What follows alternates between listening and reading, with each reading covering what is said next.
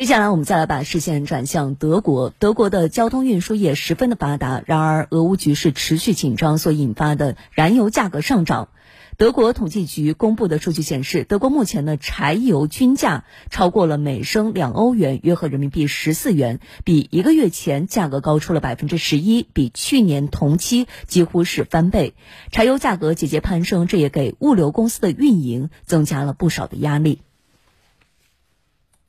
位于德国首都柏林的勋克勒是一家中型物流企业，拥有大约三十辆卡车，主要承接药品运输。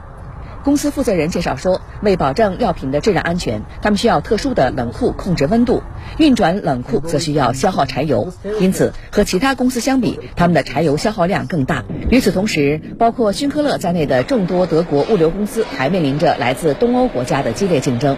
受益于欧盟单一市场，波兰、捷克等国家的物流公司也能进入德国市场。而由于补贴政策等原因，这些国家的燃油价格比德国要低。最新数据显示，波兰每升柴油价格约合人民币十一元，比德国的油价便宜百分之二十。德国联邦道路运输物流与分配协会警告，全国约四万七千家物流公司中，大约六成为中小型企业，本就利润微薄。由于很多公司签订了长期合同，无法在短期内调整运费，许多公司的财务负担已经达到上限。协会呼吁德国政府尽快为企业提供财政援助，同时提供燃油平均价格预测数据。另外，部分企业也已经开始和客户商讨新合同，包括让运输费和油价挂钩，随市场价格波动，以缓解当前的运营压力。